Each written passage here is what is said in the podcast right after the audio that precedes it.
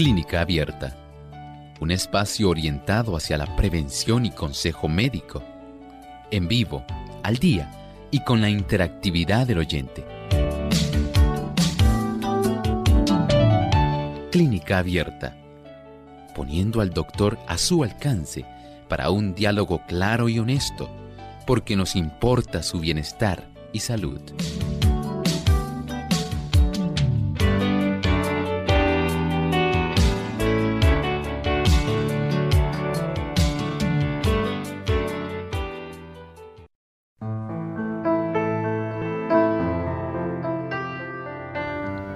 Muy buenos días y bienvenidos a esta edición de Clínica Abierta. Agradecemos la sintonía que nos brindan y esperamos que puedan disfrutar del programa de hoy en el que ustedes pueden participar también, sí, con nosotros, haciendo sus preguntas y sus consultas. Así es que ya estamos listos para recibir sus llamadas. Localmente aquí en Puerto Rico pueden hacerlo llamando al 787 303-0101. Para llamadas internacionales libre de cargos, comuníquese al 787-282-5990. Y si nos llama desde los Estados Unidos, lo puede hacer a través del 1866-920-9765. También pueden accesar a nuestra página web Radiosol .org. Eh, allí entra nuestra página y puede hacer su consulta conectándose en vivo a nuestro chat. Y también los esperamos en vivo eh, allí en Facebook. Nos consiguen en la página de Radio Sol 98.3. Y también vamos a saludar con mucho cariño a nuestros amigos que se encuentran allá en el país de Costa Rica en Radio Lira y en la República Dominicana en Puerto Plata en Radio Amanecer y en Master 106.9 FM. Y no por ser último menos importante, saludamos a nuestro doctor Elmo Rodríguez. Buenas, buenos días, doctor. Saludos cordiales, Sheila. Saludamos también a todos nuestros amigos que se han dado cita aquí en Clínica Abierta nos complace muchísimo estar con ustedes en esta hora y esperamos que ustedes puedan también darnos esa atención que siempre nos proveen. Gracias por interactuar con nosotros. Asimismo, y antes de recibir las llamadas, doctor, pues, queremos escuchar el pensamiento saludable que nos tiene para hoy. Además de cuidar tu salud física, cuidamos tu salud mental. Este es el pensamiento saludable en clínica abierta.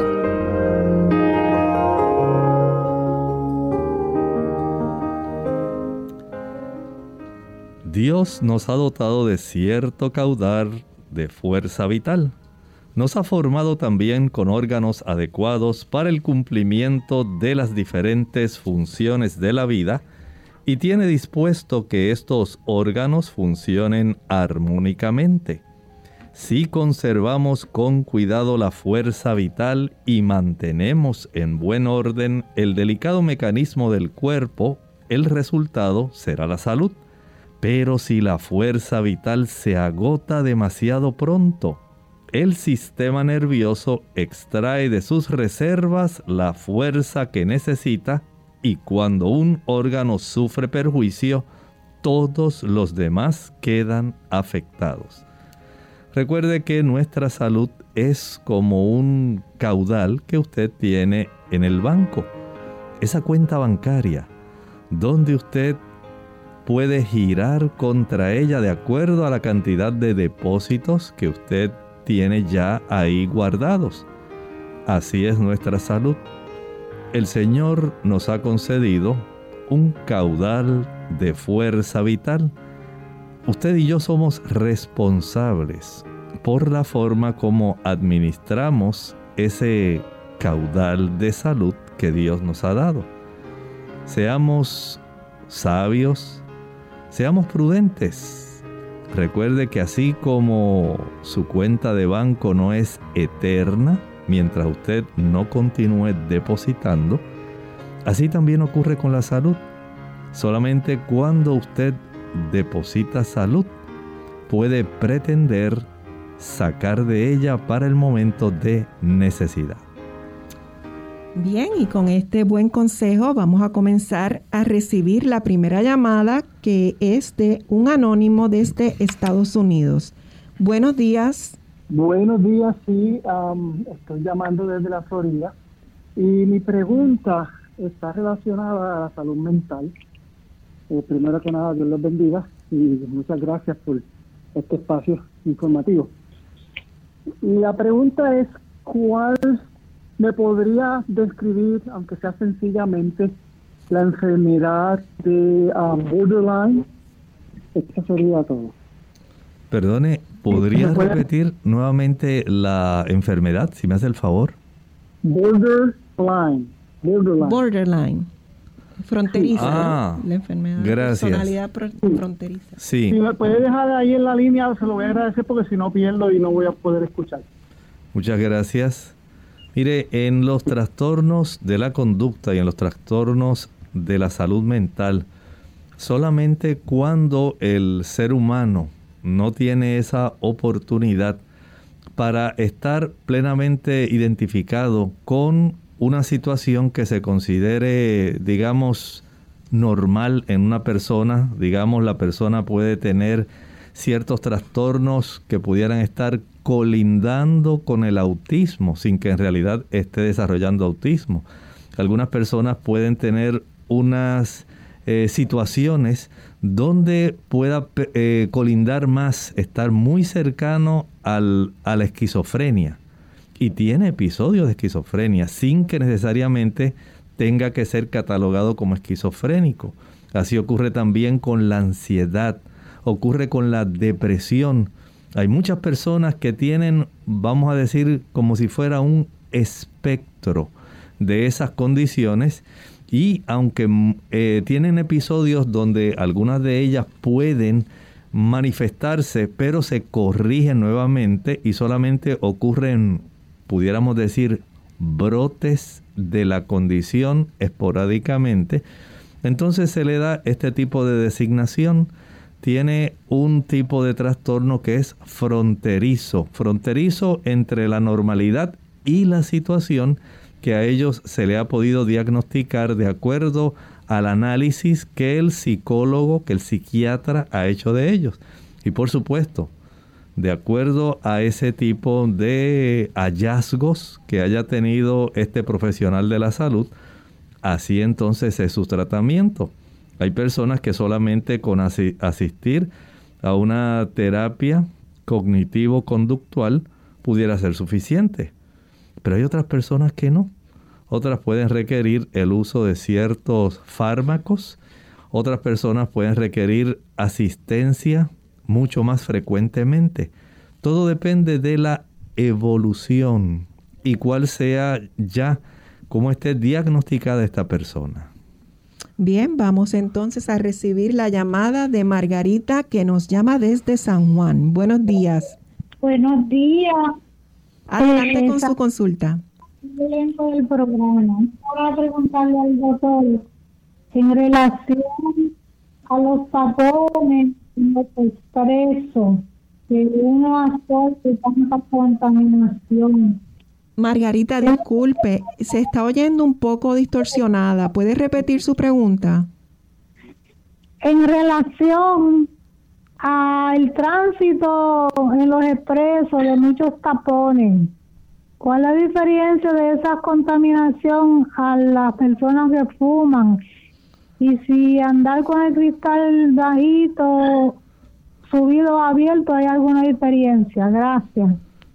Muchas gracias, Margarita.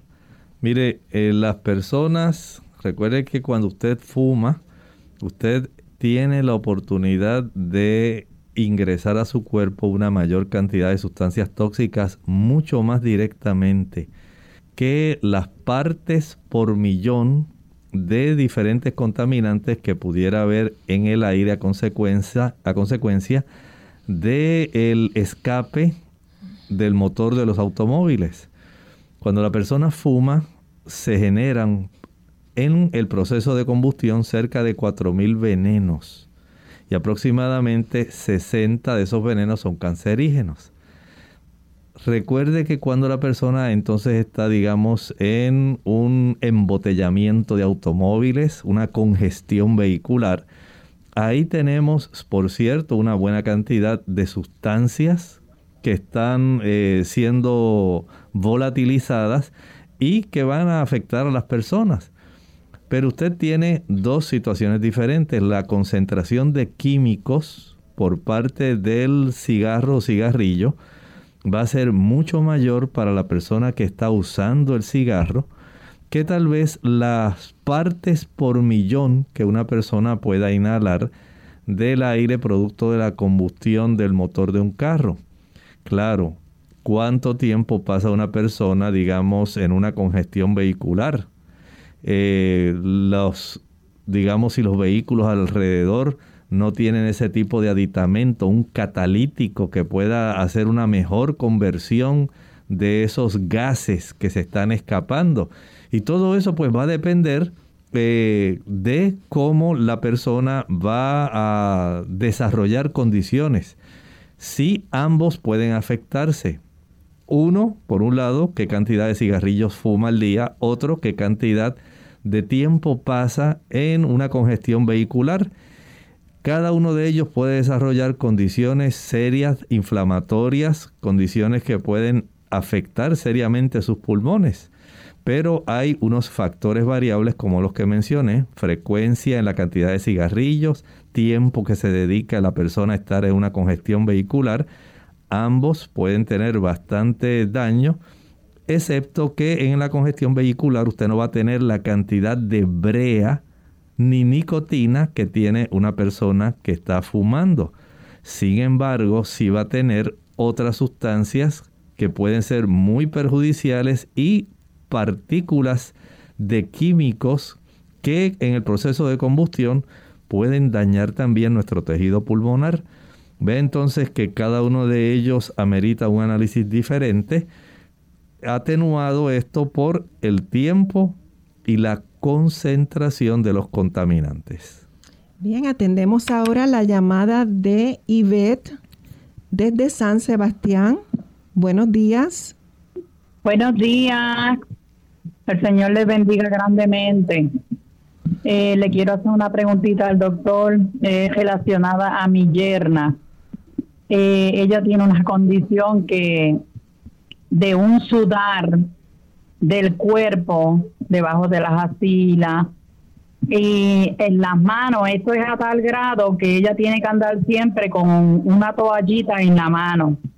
Eso ella escurre las manitas y le gotean. A ver si el doctor, el doctor me da una, una recetita que me le pueda ayudar a ella. Le escucho por la radio, Dios le bendiga. Muchas gracias. Este tipo de situación es, digamos, poco frecuente, pero sí hemos recibido llamadas de personas que tienen este tipo de situación. Y no solamente sudan la, abundantemente la zona axilar, sino también la palma de las manos, la planta de los pies. Y se ha encontrado que aquellas personas que utilizan el té de salvia, el té de salvia puede ser de mucho beneficio para ayudar a un control porque en este asunto inciden factores que son hormonales y también factores familiares. Cuán activas están esas glándulas de sudor para que esto, eh, por esos factores que mencioné, pueden ser factores hormonales casi siempre, factores ya de historial familiar, pero también pudieran eh, encontrarse otros motivos si la persona utiliza por lo menos este producto ingerido, el té de salvia, salvia, puede ayudarse reduciendo la cantidad de sudor que produce. Bien, vamos a hacer nuestra primera pausa y regresamos con más de sus consultas y preguntas. Enfermedad y ejercicio. Hola, les habla Gaby Zabalúa Godard en la edición de hoy de Segunda Juventud en la Radio, auspiciada por AARP. Cuando nos sentimos mal, ¿es bueno ejercitarnos? Muchos nos hacemos esta pregunta cuando caemos enfermos, principalmente si nos ha costado mucho esfuerzo estar en forma. Por lógica pensamos en seguir con la rutina para sentirnos más fuertes y saludables, pero la realidad apunta a que en la mayoría de los casos hacer actividad física exhaustiva puede perjudicarnos más que beneficiarnos. Cuando nos ejercitamos, nuestro cuerpo entra en un estado de estrés y utiliza los nutrientes que le damos para liberar hormonas. Al estar enfermos, el cuerpo entra en un estado de sobreentrenamiento, agregando un doble presión a nuestro sistema inmunológico. Si estamos experimentando los primeros síntomas de una gripe o resfrío, la clave es descansar. Lo primordial es no enfermarnos más ni prolongar el malestar. Por lo general, la dolencia solo durará, con el debido cuidado, unos días, y si optas por el descanso en vez de la actividad, en poco tiempo volverás a tu rutina de ejercicios. Claro que siempre es recomendable escuchar las señales de nuestro cuerpo, ya que no todas las molestias se presentan con los mismos síntomas. El patrocinio de AARP hace posible nuestro programa. Para más información, visite www.aarpsegundajuventud.org www.aarpsegundajuventud.org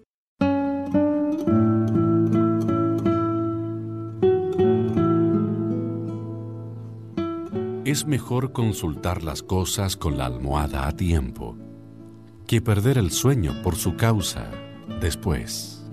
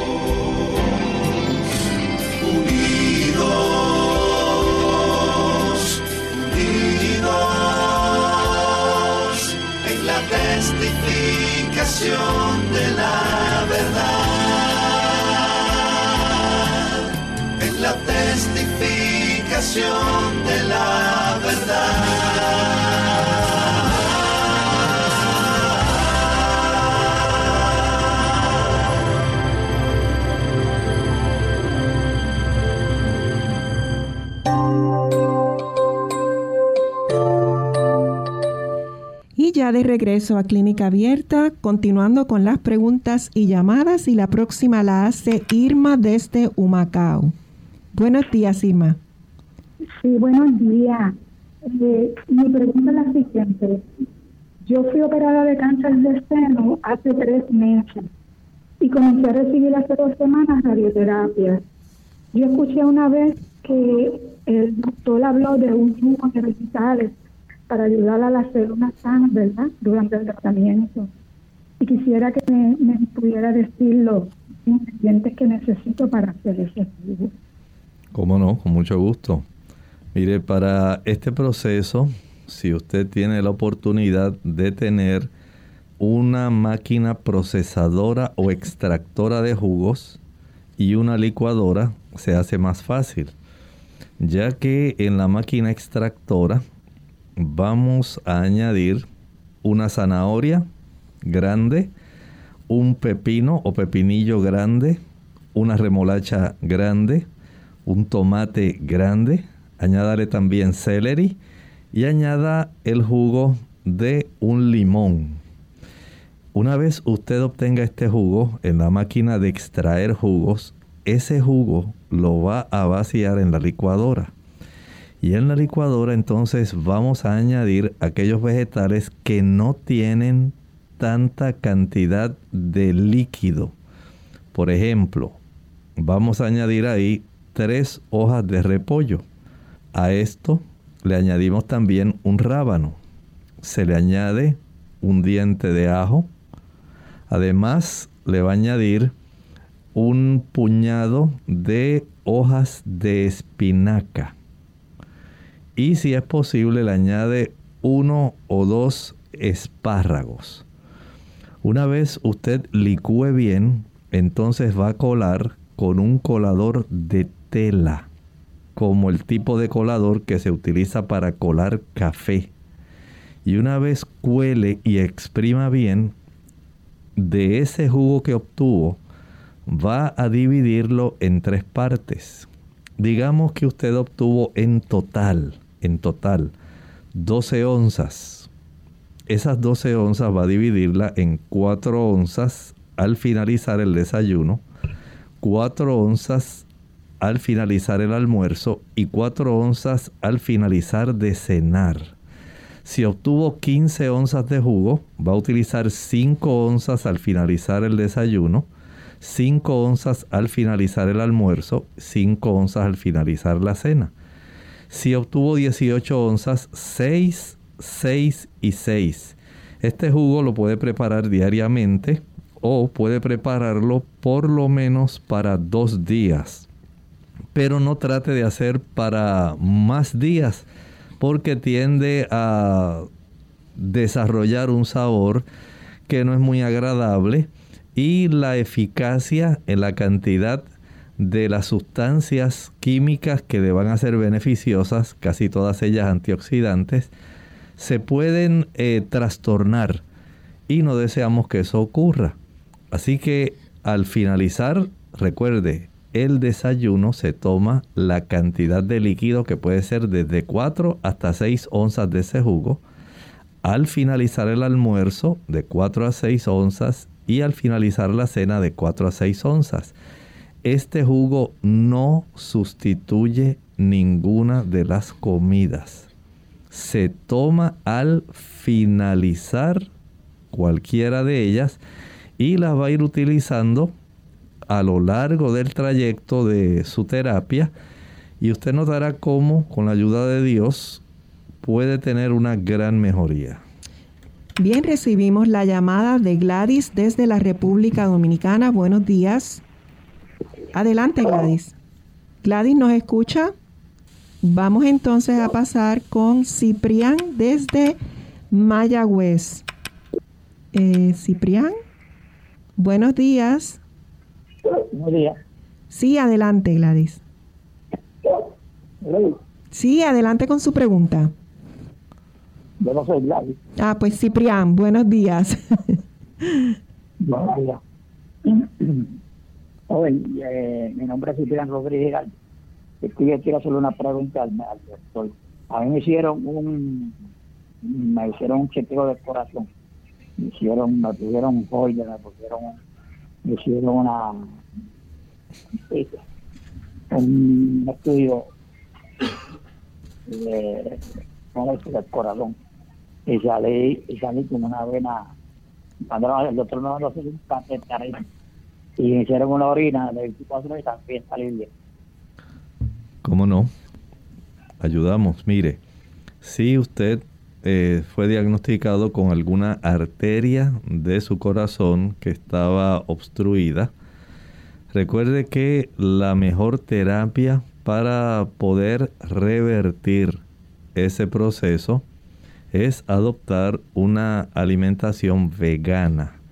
Esto quiere decir que usted va a evitar aquellas sustancias que tienen ácidos grasos saturados o que contiene colesterol, ambos, ambos, van a estar facilitando el que se desarrollen cambios que van a ser sumamente deteriorantes para esas arterias, ya que facilitan por un lado los ácidos grasos saturados, inflamación de la capa interna de las arterias, el endotelio, y el colesterol facilita procesos de oxidación que endurecen ese tipo de capa interna, evitando la elasticidad.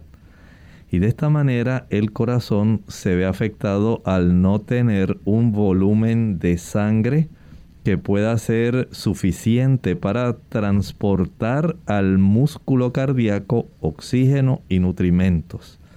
Note entonces que este proceso va a tomar tiempo no piense que esto se arregla en un mes, dos meses. Esto aproximadamente toma cerca de dos años en lo que usted revierte ese proceso y continúan limpiándose esas arterias en virtud de aquel tipo de moléculas como las HDL y otras sustancias que ayudan a reducir los procesos inflamatorios de tal manera que se evite el depósito de placa de colesterol y el desarrollo de ateroma.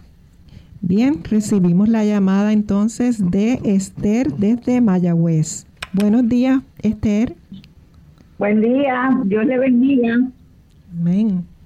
Adelante. Mire, mi, pregunta es, ¿qué es bueno para los dolores de cólico?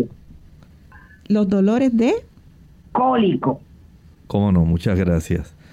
Hay varias cosas que usted puede utilizar. Puede utilizar el té de la hoja del guanábano, ese es muy bueno. También puede utilizar el té de la hoja del naranjo. Puede utilizar el té de anís estrellado y puede usar también unas 5 o 6 gotas de jugo de limón en una o dos onzas de agua. Bien, recibimos la llamada de Luis de Bayamón. Buenos días. Sí, buenos días. Una pregunta para el doctor. Eh, yo estoy tomando metformin, pero eh, quisiera saber que yo puedo desayunar por la mañana eh, y que no me suba el azúcar. Muchas gracias. El asunto generalmente en los pacientes tiene que ver mucho con el conocimiento de la diferencia entre los carbohidratos complejos y los carbohidratos simples. Digamos que en la mañana usted pudiera preparar su buen plato de avena, avena integral. Esa avena integral contiene carbohidratos complejos.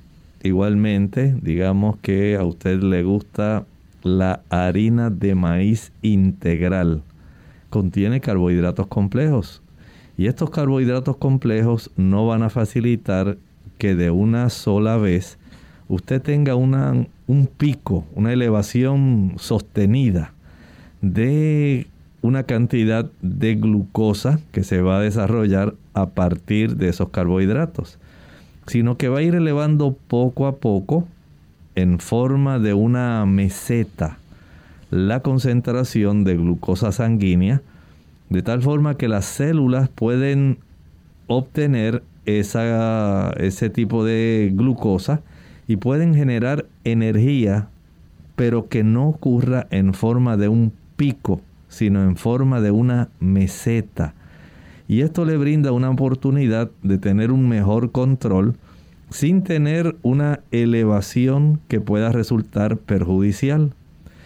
Por otro lado, se recomienda también que el paciente diabético consuma frutas que no sean altas en azúcares. Por ejemplo, muy adecuado sería la manzana, la pera, el melocotón, el kiwi, son frutos que ayudan para que usted pueda tener un mejor control. El consumo de almendras, nueces, avellanas, ayuda para que haya una flexibilidad en la membrana celular para que la insulina pueda facilitar la introducción de glucosa al interior de la célula. Por otro lado, el comer productos como el huevo, eh, la carne, el queso, van a facilitar o más bien van a impedir que haya una buena facilidad para que la insulina pueda reaccionar desarrollando la cascada de la insulina y facilitando la introducción del azúcar dentro de la célula, que es donde debe procesarse, no debe quedarse en la sangre. El consumo abundante de vegetales, ensaladas, hortalizas es muy bueno. No les recomiendo por ahora el consumo de tubérculos. Estamos hablando de esas raíces como la yuca, la papa, la yautía, la malanga. Ese tipo de productos van a procesarse y producir eh, elevaciones muy bruscas de carbohidratos Por lo tanto, trate de evitarlos. Sí puede usar abundantemente, digamos, las habichuelas blancas, negras, pintas rojas, lentejas, garbanzos, menestra, chícharos, arvejas, habas. Ese tipo de productos, aunque tiene carbohidratos complejos, tiene también una buena cantidad de proteínas que no van a permitir que usted tenga una elevación perjudicial de su glucosa. Trate de hacer este tipo de cambios, trate de bajar peso, ejercítese al aire libre en presencia del sol y notará que en las mañanas va a tener un mejor control de su glucosa. De paso, trate de cenar antes de las 6 de la tarde. Bien, vamos a hacer nuestra segunda pausa, pero regresamos enseguida con más de sus consultas. Golpes en la cabeza. Hola, les habla Gaby Zabalúa Godard con la edición de hoy de Segunda Juventud en la Radio, auspiciada por AARP. Todos los años, Dos millones de personas se golpean la cabeza. Los niños se caen de sus bicicletas, los adolescentes de sus patinetas y nosotros, los adultos mayores, nos golpeamos la cabeza en nuestras propias casas. Afortunadamente, tres cuartos de los heridos se recuperan sin hospitalización y sin consecuencias permanentes. Una pequeña herida, una contunción y se acabó. Pero ¿cómo se sabe si tu herida requiere de más atención? He aquí la lista que ofrece la Clínica Mayo. Si tienes dolor de cabeza, si pierdes el conocimiento, si te sientes confundido, si pierdes la memoria o si sufres de una repentina parálisis parcial, entonces necesitas atención médica inmediata. Si padeces alguno de estos síntomas, concurre al médico a la sala de emergencias porque un golpe en la cabeza puede costarte la vida. La pérdida de conocimiento, aun por un periodo corto, puede afectar al cerebro. La hemorragia cerebral puede causar compresión y derivar en daño permanente. Una herida en la cabeza puede provocar un deterioro mental. Si te das un golpe en la cabeza y presentas algunos de los síntomas que indican que podrían tratarse de algo serio, busca atención médica inmediatamente. El patrocinio de AARP hace posible nuestro programa. Para más información, visite aarpsegundajuventud.org.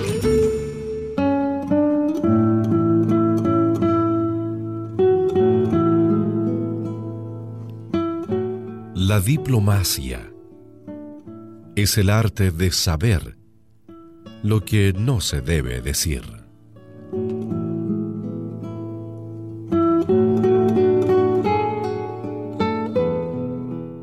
Verduras hasta en la sopa. Hola, les habla Gaby Zabalúa Godard con la edición de hoy de Segunda Juventud en la Radio, auspiciada por AARP. Lo escuchamos hasta el cansancio. Las verduras son imprescindibles en nuestra dieta diaria y comer de 5 a 9 porciones al día asegura la cantidad de fibra, minerales y otros nutrientes que el cuerpo necesita para mantener una buena salud. Si sabemos que comer vegetales es altamente nutricional, como prácticamente cero calorías, ¿por qué nos cuesta tanto consumirlos? Probablemente el sabor. Mientras la mayoría acostumbra a comerlos crudos o cocidos, algunos necesitamos agregarle un poco de ingenio a la hora de cocinarlos para tragarlos con más facilidad. En primer lugar, intentemos probar nuevamente los vegetales que desaprobábamos de niños. Con suerte, notamos que lo que no nos gustaba era su preparación y no el propio vegetal. Aprovecha esta oportunidad para mostrar tus habilidades culinarias y sazona los vegetales con hierbas aromáticas y especiales. Mezcla ingredientes como cilantro, ajo, orégano y aceite de soja para agregar sabor sin perder los valores nutricionales. Si esto aún no te convence, ¿qué tal uno de esos trucos más viejos de los abuelos? los puré, no te rías. El secreto muchas veces está en consumirlos en sopas y en caldos. El patrocinio de AARP hace posible nuestro programa. Para más información, visite www.aarpsegundajuventud.org www.aarpsegundajuventud.org Clínica Abierta. Bien, y ya regresamos aquí a Clínica Abierta hoy contestando sus consultas y ya en breve también estaremos atendiendo a nuestros amigos del chat. Y ahora vamos a atender la llamada de Ángela de Moca. Perdón, vamos a atender a Iris de Guainabo. Buenos días, Iris. Sí, buenos días, doctor. Eh, mi pregunta es, doctor, ¿qué significa en la prueba del COVID cuando una persona se la hace? Y sale positivo con negativo. ¿Qué significa? Perdone, perdone, hermana. Discúlpeme. ¿Pudiera repetir otra vez el inicio de la pregunta? ¿Qué significa cuando una persona se hace la prueba de COVID? Positivo, negativo.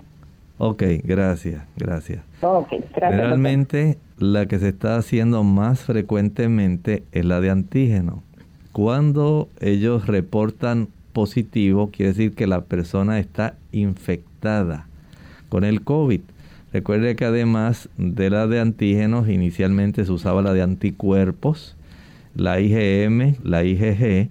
Eh, estas ayudaban a dar el mensaje de que la persona lo había adquirido o lo tenía en una forma ya activa. Pero eh, la PCR, o sea, cada una de ellas nos da esa información mientras diga por lo menos en la PCR, la molecular, y en la de antígenos positivo, quiere decir que la persona en ese momento está activa. Tiene esa, ese tipo de virus eh, presente en su organismo. Por lo tanto, hay que seguir todas las medidas sanitarias que cada país ha determinado en este momento. Bien, atendemos a González que nos llama desde San Juan. Buenas, buenos días, González. Buenos días y, gracias. Mire, estoy llamando, este, una amiga está escuchando, ella tiene fibromialgia y creo que es reumatismo también. Para ver si le, puede dar algunos consejos para resolver ese, ese problema de salud. Gracias. Muchas gracias. Mire, el problema de la fibromialgia es complejo porque en este tipo de situación hay un involucramiento del sistema nervioso con el sistema muscular y el sistema inmunológico. De tal forma que cuando la persona principalmente está sometida a mucha tensión emocional, esa persona activa de tal forma su sistema inmunológico que el sistema inmunológico facilita procesos inflamatorios en diversas articulaciones y músculos.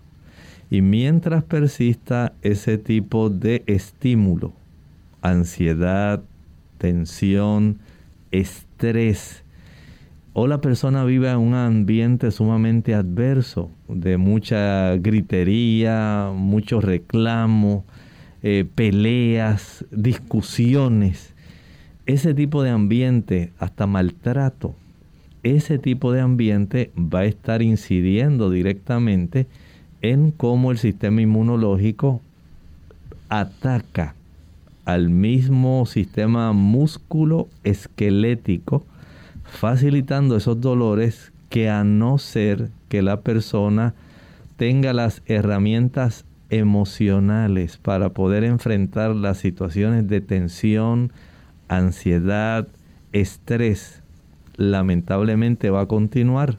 Hay personas que usan la cúrcuma, el turmeric, personas que tienen que dormir bastante durante la noche, ejercitarse durante el día, tomar abundante agua, evitar eh, el uso del azúcar que facilita mucho la inflamación, evitar el uso de ácidos grasos saturados que provienen principalmente de la leche, la mantequilla, el queso, los huevos y la carne. Y esto pues puede ayudar a reducir bastante el proceso inflamatorio pero si no se corrige el proceso emocional, lamentablemente va a continuar su situación. Bien, vamos a comenzar con las consultas del chat y nos escribe Juan desde México. Él dice que le diagnosticaron esofagitis, dice que tiene al comer la sensación de algo atorado y reflujos posteriores. Él es vegetariano y quiere una recomendación para esto. Bueno, en primer lugar, eh, si está sobrepeso, aunque sea vegetariano, esto puede sobrevenir. Hay también trastornos de la motilidad que pueden desarrollarse en el esófago y pueden facilitar este tipo de, de problemas. Puede ocurrir que usted sienta eso que está atorado, pero si haya un trastorno de la motilidad, algunas personas desarrollan una situación que se llama acalasia. También el hecho de que usted tenga esa inflamación en toda la pared del esófago, le recomiendo, número uno, que evite el chile. No coma chile, ni chile pasilla, ni chile de árbol, ni chile ancho, eh, ninguno tipo, ningún tipo de chile. Evítelo. Tampoco la canela, la nuez moscada, la pimienta, eh, la mostaza. Ese tipo de productos no deben estar en su alimentación, ya que facilitan la inflamación del esófago. Trate de comer en horario regular. Un desayuno temprano, 7, 7 y 30 de la mañana, almuerce a las 12, cene a las 5 o 6. Si cena tarde, la esofagitis y el reflujo no van a mejorar. Especialmente si usted en la noche se come una quesadilla, si se come unos chilaquiles. Ya sabe que mientras mayor sea la cantidad de queso, de grasa y de proteína, unas carnitas, unos taquitos al pastor, ya sabe que va a tener este problema y no va a mejorar. Tiene que cenar temprano aunque sé que usted es vegetariano, ¿qué le recomiendo? Horario en comida regular, bajar peso, tratar de evitar el chile, la nuez moscada, la canela, la mostaza, la pimienta, las frituras y el azúcar. También tome abundante agua. Además puede preparar el jugo de papa. En la licuadora añada dos tazas de agua y una papa cruda pelada proceda a licuar y a colar y de esa, ese líquido, agua de papa, va a tomar media taza, media hora antes del desayuno, media taza, media hora antes del almuerzo, media taza, media hora antes de la cena y media taza al acostarse. Así que son cuatro medias tazas, en total son dos tazas de agua de papa y esto va a practicarlo durante unos 6 a 7 semanas. Bien, tenemos a Pedro de México que dice que es vegetariano desde hace 12 años y le diagnosticaron prediabetes por una glucosa en ayunas de 104. Mide 1,76 y pesa 58 kilogramos. ¿Qué le recomienda comer para ganar peso y para la prediabetes? Bueno, en ese sentido, podemos decir que lo más importante ahora es trabajar con la cena. La cena en gran medida es la que va a facilitar que usted pueda tener una elevación eh, en la mañana de la glucosa. Si usted come temprano, eso sí, coma que sea suficiente para su actividad física y esto le va a ser de mucho beneficio. Por ejemplo, si usted puede, por ejemplo, eh, consumir, como estaba hablando, carbohidratos complejos en lugar de comer carbohidratos simples, en lugar de eh, algunos productos así que son ricos en azúcares, comenzar a consumir una mayor cantidad de maíz integral, arroz integral, cebada integral, centeno integral, eh, legumbres, todo tipo de frijoles, chícharos, arvejas, garbanzos, habas. Eh, consumir también una buena cantidad allá en México, pues preparan bastante el gluten. Eso sería de mucha ayuda para usted. También están disponibles aquellos productos de soya texturizada, que muchas personas lo utilizan.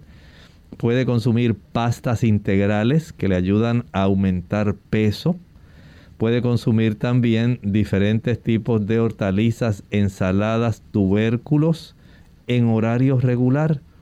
Y siempre que usted pueda comer antes de las 6, hágalo y notará que su glucosa se mantiene estable. Además, puede comenzar a hacer algún tipo de actividad física que facilite una hipertrofia de sus músculos, lo cual se va a manifestar en una ganancia de peso. Bien, tenemos a una anónima de Estados Unidos. Dice, buen día, tengo 30 años y tengo anemia en 8.4. Tengo dos miomas de 2 centímetros cada uno. Estoy tomando pastillas de hierro y jugos de habichuela negra y remolacha.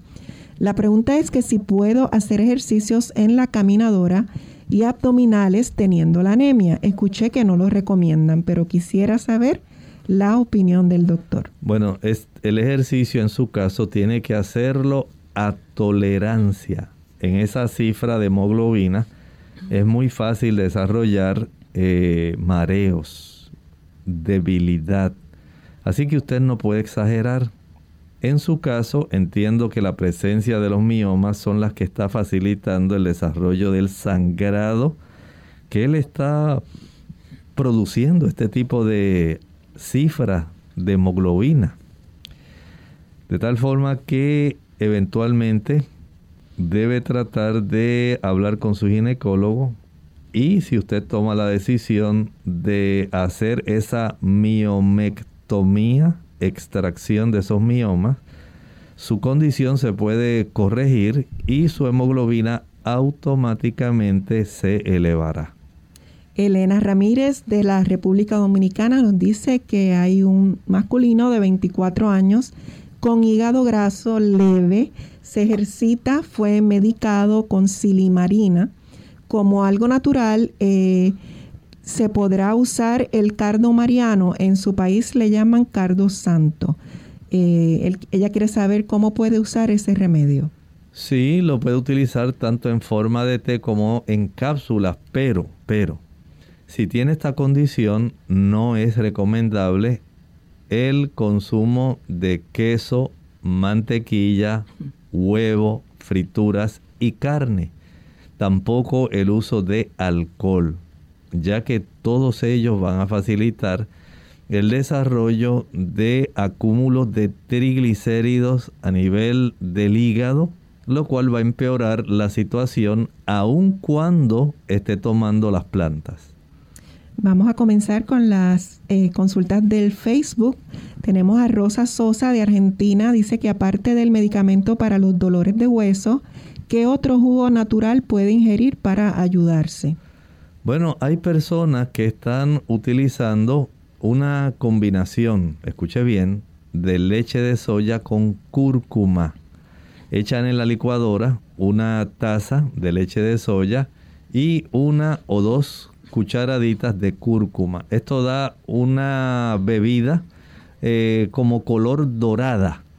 Y esto muchas personas lo han estado utilizando para reducir procesos inflamatorios. Pero recuerde algo, si usted no ingiere suficiente calcio, no va a tener un beneficio real. Calcio, magnesio y vitamina D. De esta manera, en las damas se requiere más o menos 1200 miligramos de calcio, cerca de unos 800 miligramos de magnesio y aproximadamente unas 2000 unidades de vitamina D. Actividad física usando pesas y usted notará cómo comienzan a reducirse esas molestias que usted siente en sus huesos. Evelyn Medrano García eh, dice que ayuda para la tos y la congestión. Bueno, sabemos que en esta época hay bastantes situaciones difíciles que son de origen infeccioso. Hay influenza, pero también hay COVID.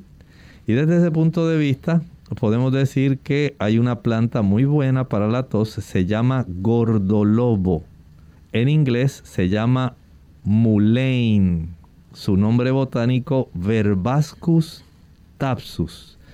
Y esta planta, esto se escribe M-U-L-L-E-I-N. Mullein. Así. Esa planta es muy buena para ayudar en el proceso de la tos y de la congestión. Recuerde que también pueden preparar un jarabe que contenga sábila, contenga limón y añádale jugo de repollo. Además, un rábano. Y notará cómo en el uso de dos cucharadas cada tres o cuatro horas. Mucho reposo y la inhalación de las hojas de eucalipto ayudarán para la descongestión nasal y el alivio de la tos. Adela Argueta desde El Salvador dice que fue operada de su ojo derecho por desprendimiento de retina hace cinco meses. Ya está pegada. Sin embargo, tiene eh, varios meses un lagrimeo constante en ambos ojos. El doctor ha indicado mucho lubricante, pero no mejora. ¿Podría indicarle algo natural que le ayude? Bueno, este asunto resulta un poquito difícil porque las gotas oftálmicas lubricantes tienen dos categorías diferentes. Hay unas gotas que son en base a agua y hay otras gotas que contienen omega 3. Esas gotas que contienen omega 3 duran mucho más tiempo lubricando el ojo impiden la resequedad de la superficie de la córnea y la persona se siente mucho mejor. Hable con su médico. Pídale si le puede recomendar de estas gotas que contienen omega 3. Noelia Jerez de la República Dominicana dice que se operó de la vesícula y qué le recomienda para comer. Bueno, aun cuando usted haya sido operada de la vesícula, debe ser muy cuidadosa con el consumo de productos que son ricos en ácidos grasos y en colesterol. ¿Por qué? Los cálculos en la vesícula se desarrollan a partir del colesterol. Básicamente constituyen el centro, la matriz de los cristales alrededor de los cuales va a seguir creciendo y se va a desarrollar el cálculo, la arenilla primero y después el cálculo. Al usted consumir, digamos, leche, queso, huevo y carne, va a seguir facilitando algo que muchas personas desconocen. Según usted forma cálculos dentro de ese saquito, que es la vesícula que ahora usted no tiene, hay personas que logran desarrollar cálculos dentro del hígado. Y eso también depende de cuánta sea la cantidad de agua que usted tome. Si usted es una persona que no toma mucha agua, es más fácil que esos cristales puedan unirse y formar un cálculo.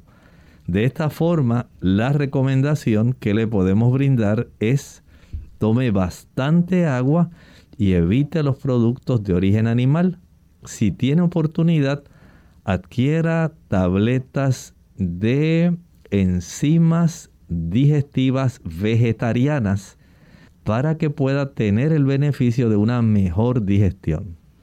Margarita Valerio Almonte pregunta qué es bueno para una persona de 67 años que tiene dolor en la cadera. Bueno, en esa edad habría que sacar una radiografía. Algunas personas en esa edad tienen ya osteoartritis en la cadera. Otras han desarrollado algún tipo de espolón o malformación en esa superficie eh, que puede fácilmente dar mucha molestia.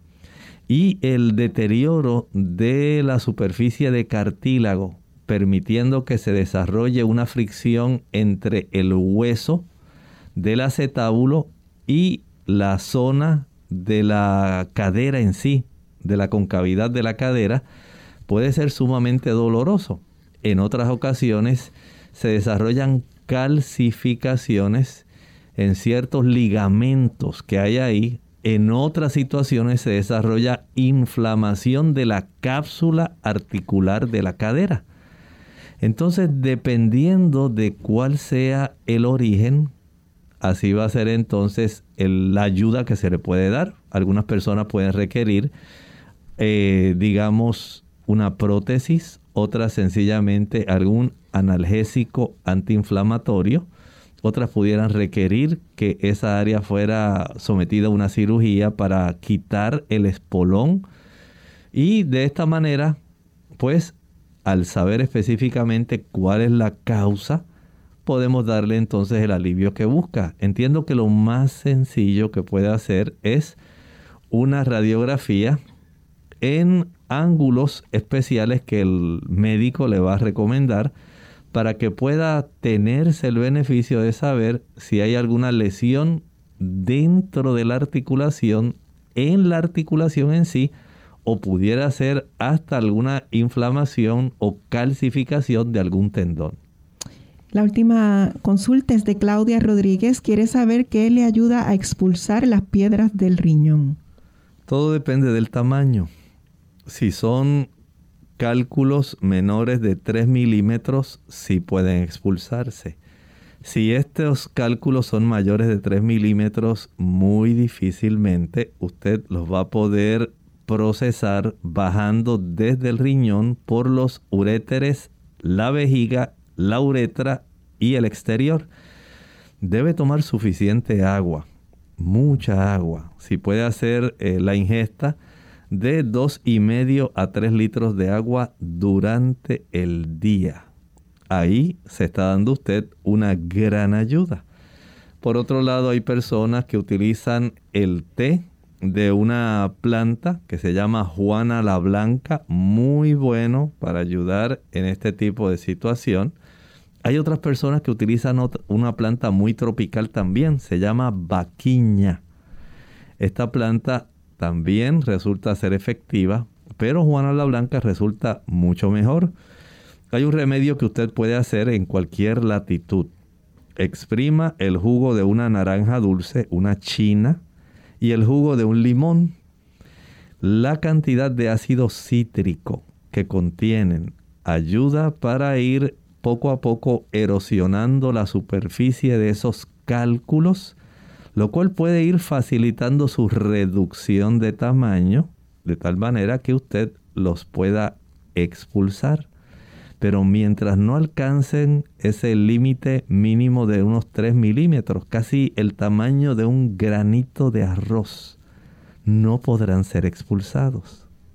Tenga esto en mente, evite que sigan creciendo, evite el uso de la leche, la mantequilla y el queso. Evite también el consumo de los refrescos, las sodas.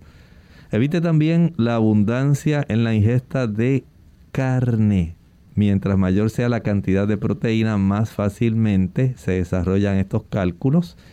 Y recuerde que la ingesta de agua suficiente es esencial. Bien, llegamos al final de nuestro programa. Agradecemos su sintonía en esta hora y los invitamos a que nos acompañen mañana cuando estaremos compartiendo un interesante tema. Pero antes de finalizar, le pedimos al doctor que comparta con nosotros este pensamiento final? El pensamiento final es un pensamiento clásico bíblico de la salud. Dice tercera de Juan 2, amado, yo deseo que tú seas prosperado en todas las cosas y que tengas salud, así como prospera tu alma. Bueno, ahora sí nos despedimos, será entonces hasta mañana. Les compartieron con ustedes el doctor Elmo Rodríguez Sosa y Sheila Virriel. Hasta mañana.